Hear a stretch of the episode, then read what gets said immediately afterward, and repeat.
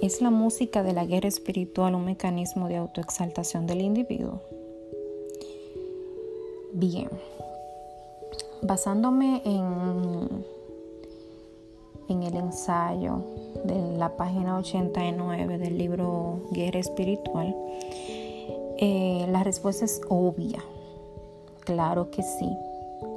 Y lo primero que haremos es definir autoexaltación. La Real Academia Española la define como acción de efecto de exaltar o exaltarse o gloria que resulta de una acción muy notable.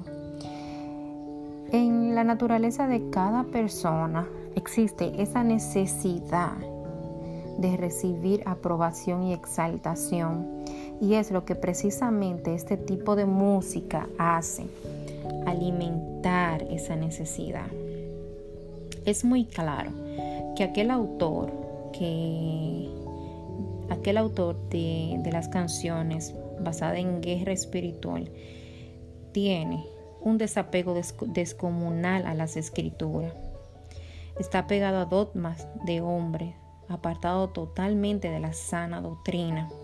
En 2 Timoteo 4:3 nos dice, porque llegará el tiempo en que no van a tolerar la sana doctrina, sino que llevados de sus propios deseos, se rodearán de maestros que le digan las novelerías que quieren oír.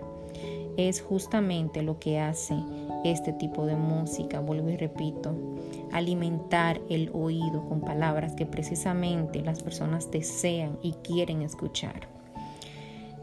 Busca solo alimentar el ego del hombre, conduce a la iglesia a una autoexaltación y no ha entendido totalmente, no ha entendido la gracia que nos ha dado el Señor, aún sin merecerla.